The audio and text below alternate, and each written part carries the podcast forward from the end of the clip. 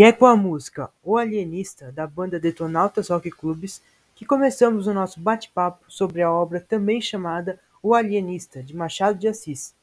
Eu sou o Thiago, do primeiro ano do ensino médio do Colégio Passionista São Paulo da Cruz, e para nosso podcast chamo Carolina, Olá. Camille Oi, Thiago. e Pedro Tricerri. Bom, a obra é um conto que trata sobre um assunto muito instigante: a loucura. É por meio de questionamentos como o que é a loucura, o que é a sanidade, que o autor escreveu uma brilhante história. O personagem principal, o Dr. Simão Bacamarte, era um médico brasileiro que, após regressar ao Brasil depois de concluída sua viagem para o exterior, vem a, a uma cidade pacata chamada Itaguaí, no Rio de Janeiro, para continuar seus estudos científicos. Chegando lá, percebe que o campo psíquico não era muito explorado e opta por ingressar nesse ramo. Sabendo que aqueles que eram considerados loucos não eram tratados devidamente, decide construir um manicômio, pois estes eram descartados, jogados de canto. O manicômio ficou conhecido como a Casa Verde, para entender e cuidar melhor destes. Ele começa internando pessoas que todos consideravam como dementes, loucos. Porém, após começa a pegar moradores que ninguém considerava como louco. A partir daí começa uma série de suspeitas sobre rea as reais intenções do alienista, principalmente após este capturar o Costa, que era um homem querido por todos, que empobreceu-se por emprestar dinheiro deliberadamente a várias pessoas, depois de ter herdado uma fortuna gigantesca. E é aí que o enredo segue com uma série de conflitos e momentos surpreendentes e cheios de reviravoltas. Também cabe algumas, alguns questionamentos. Por exemplo, quando dizemos que o outro é louco, muitas vezes é apenas porque este foge do que é considerado normal, por ser comum ou por ser um padrão. Mas será que o comum é o correto? Será que nós não somos os loucos dos que consideramos loucos? Isto é, será que aqueles que consideramos como loucos não têm a mesma interpretação de nós? O que será que é a normalidade? Ou melhor, será que ela sequer existe? Será que o que achamos estranhos não é apenas o que não estamos acostumados a ver?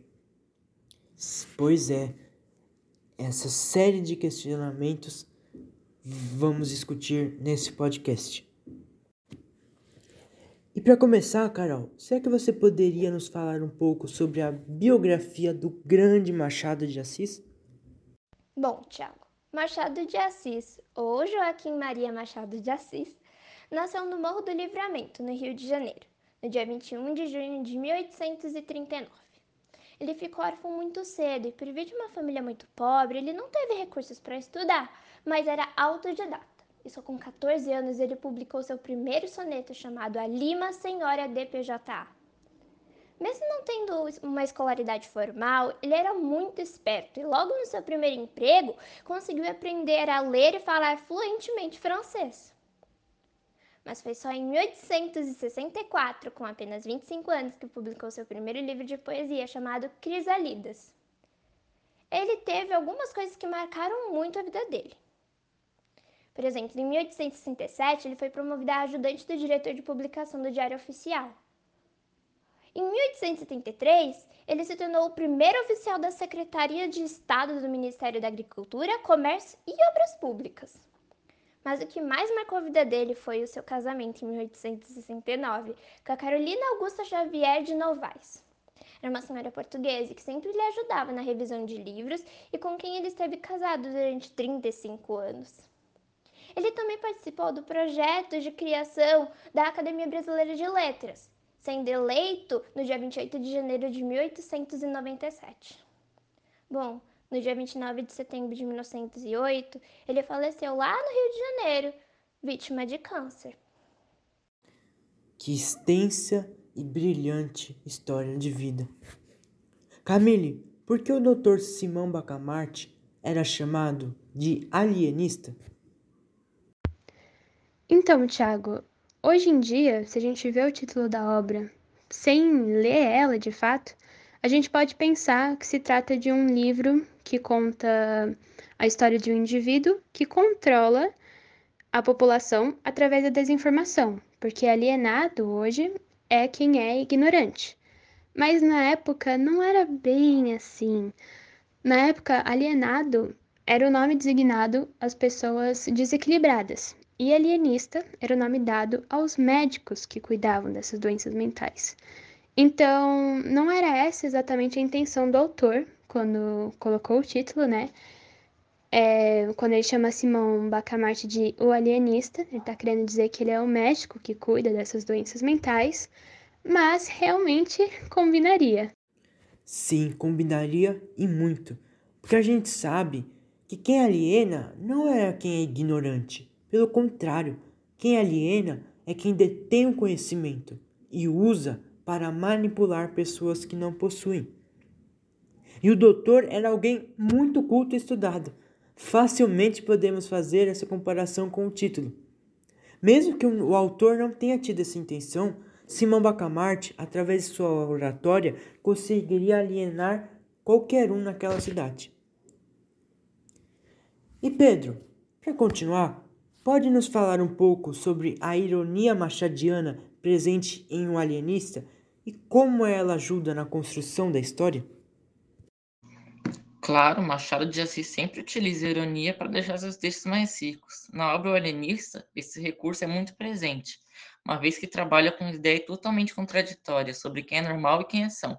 O próprio tema por si só já é irônico, já que ao final da história, o Dr. Barcamarte, comprometido em curar a loucura, acabou precisando se autotratar por se considerar louco. Vemos isso no trecho. Mas o ilustre médico, com os seus olhos acessos de convicção científica, trancou os ouvidos à saúde da mulher e brandamente a repeliu. Fechada a porta verde, entregou-se ao estudo de si mesmo. Isso faz o texto mais envolvente e divertido. A ironia de Machado de Assis escancara as contradições humanas, deixando de forma humorada a visão da sociedade presente em suas histórias, é uma marca dele. Sim, com certeza deixa muito mais encantadora e rica nossa leitura. Camille, é notória a crítica ao cientificismo na obra, que é a corrente que afirma a superioridade da ciência sobre todas as coisas, que foi muito presente no século em meados do século XIX. Pode nos falar um pouco sobre isso? Bom, eu acho que a crítica maior feita no enredo é o cientificismo mesmo. Isso se a gente for analisar todo um contexto histórico. Porque a obra ela foi publicada em 1882. E um pouco antes disso, 1841, um doutor chamado José Clemente Ferreira iniciou uma campanha para tratar de loucos, né, dos desequilibrados. Isso fez com que muitos outros médicos ficassem interessados em subir de carreira estudando isso, estudando algo que era pouco explorado no Brasil. E virou como uma moda da época ter uma visão confiante enorme na ciência, como se tudo que fosse feito em nome dela fosse bom e incontestavelmente correto. É, acho que também seria uma crítica à corrupção dos vereadores e dos barbeiros, que diziam apoiar a população mas na verdade tinham sua própria ambição e prestígio em primeiro lugar. Verdade, verdade. Seria também uma crítica à alienação das pessoas, no sentido de ignorância mesmo, em não entender direito as decisões feitas e apoiar uma hora um e depois o outro, não é? Sim, com certeza, exatamente. E esse fanatismo do doutor pela ciência pode ser muito bem refletido atualmente na obsessão que as pessoas têm por qualquer coisa que seja. Até mesmo, por exemplo, por luxo, no vício tudo isso pode ser relacionado. Fanatismo nunca é bom, sempre tudo que é demais não é saudável. E Pedro, tem algum filme que você vê semelhanças com a obra? É, tem um filme de suspense chamado A Ilha do Medo, que passa a história de Edward Daniels, um agente federal que investiga uma prisão psiquiátrica escondida numa ilha remota. E no final, descobrimos que Edward é um paciente que está internado há mais de dois anos e que, abalado pela culpa, inventou um alter ego como modo de justificar estar num local assim. Um final parecido com um livro que diz que Simão Bacamarte que talvez fosse o verdadeiro louco. Um final muito bom. Sim, excelente filme. E agora falando um pouco sobre os personagens, Carol. O Crispim Soares era um homem oportunista, né? Que traiu seu amigo por medo de ser castigado pela população que queria derrubar o doutor. Conte-nos um pouco, por favor. Claro! Bom, o Crispim Soares, na minha humilde opinião, pode ser comparado com aquelas pessoas que se interessam apenas em si próprias, que são egoístas, seja por interesse em dinheiro ou qualquer coisa que faça a pessoa dissimular quem realmente é sempre com segundas intenções, claro. Bom, quando ele ficou com medo de ser pego como cúmplice do Dr. Bacamarte, ele se aliou à população que estava eufórica e determinada em destituir o Simão. E receoso também de ser internado, ele não foi visitar a própria mulher na Casa Verde. Ele era um completo covarde. O que mais tarde acabou indo também para junto dos dementes por sua digamos, infidelidade e egocentrismo. Concordo com você. Bom, a pior das loucuras é, sem dúvida, tentar ser sensato em um mundo de loucos. Quem disse isso foi o filósofo Erasmo de Roterdã. Camille, é a sua vez. Você encontra alguma semelhança entre essa citação e o comportamento do Dr. Simão Bacamarte? Com certeza, isso é exatamente como ele agia. Ele tentava encontrar a cura para a loucura das pessoas e ser sensato o tempo inteiro. Porém, no final, ele percebe que ele era o único louco, ou até o pior dos loucos, por tentar ser perfeitamente equilibrado. Então, por causa disso, ele se interna após suas teorias terem fracassado e passa a se estudar mas será que existe alguém 100% assim? Afinal, de médico e louco, todo mundo tem um pouco. Sim, exatamente. Carol, por favor, relacione a obra com os dias atuais. Bom, eu acho bem importante relacionar a obra aos dias atuais. Hoje vemos que com a pandemia do Covid-19, muitas fake news foram espalhadas no começo de 2020 a respeito de uma cura ou remédio para o coronavírus. Tiveram aqueles que divulgaram coisas totalmente absurdas, sem sequer ter a total aprovação da ciência, apenas um vago estudo ou nem isso. Ou então a gente também consegue relacionar o abuso de poder. E um exemplo disso foi quando o desembargador Eduardo Siqueira levou uma multa por não usar máscara na rua. Achando a situação um absurdo, ele insultou o guarda e demonstrava se achar superior apenas pela classe social e profissão que exercia. Assim como Bacamarte, que abusava de seu poder por se considerar um médico reconhecido internacionalmente e prendia quem sentia necessidade. E o que você acha, Thiago? Isso mesmo.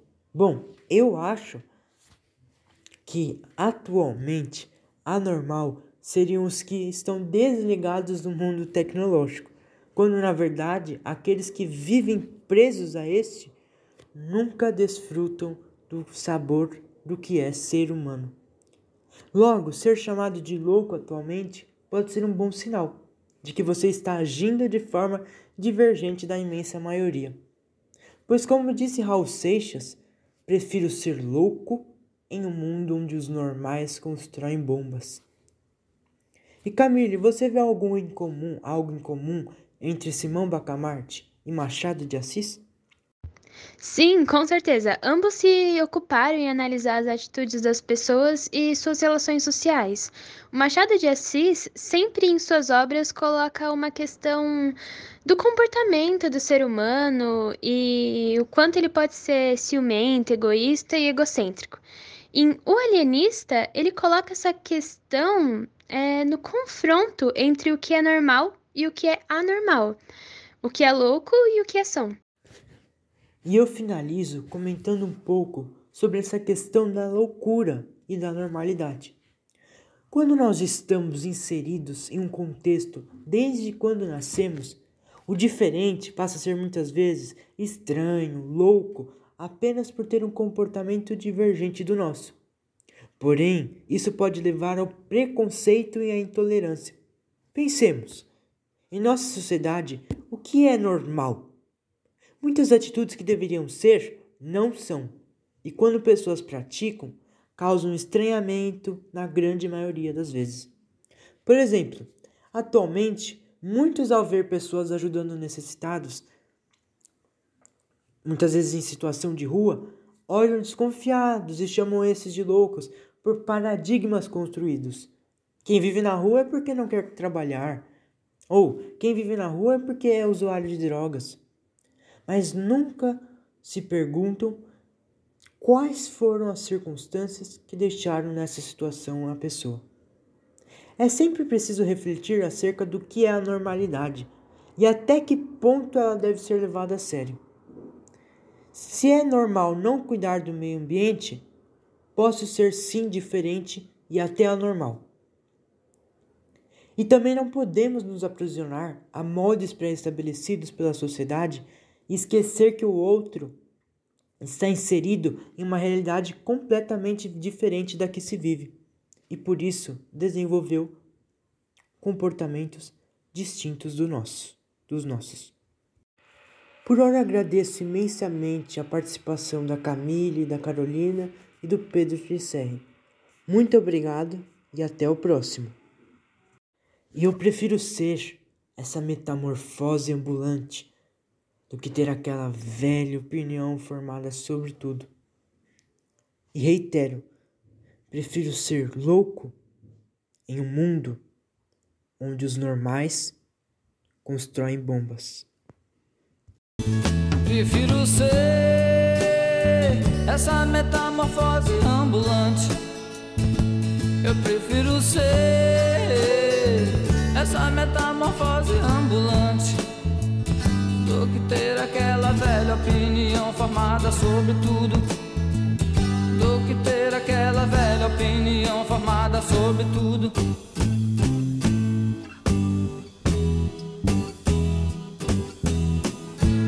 Eu quero dizer agora o oposto do que eu disse antes. Eu prefiro ser essa metamorfose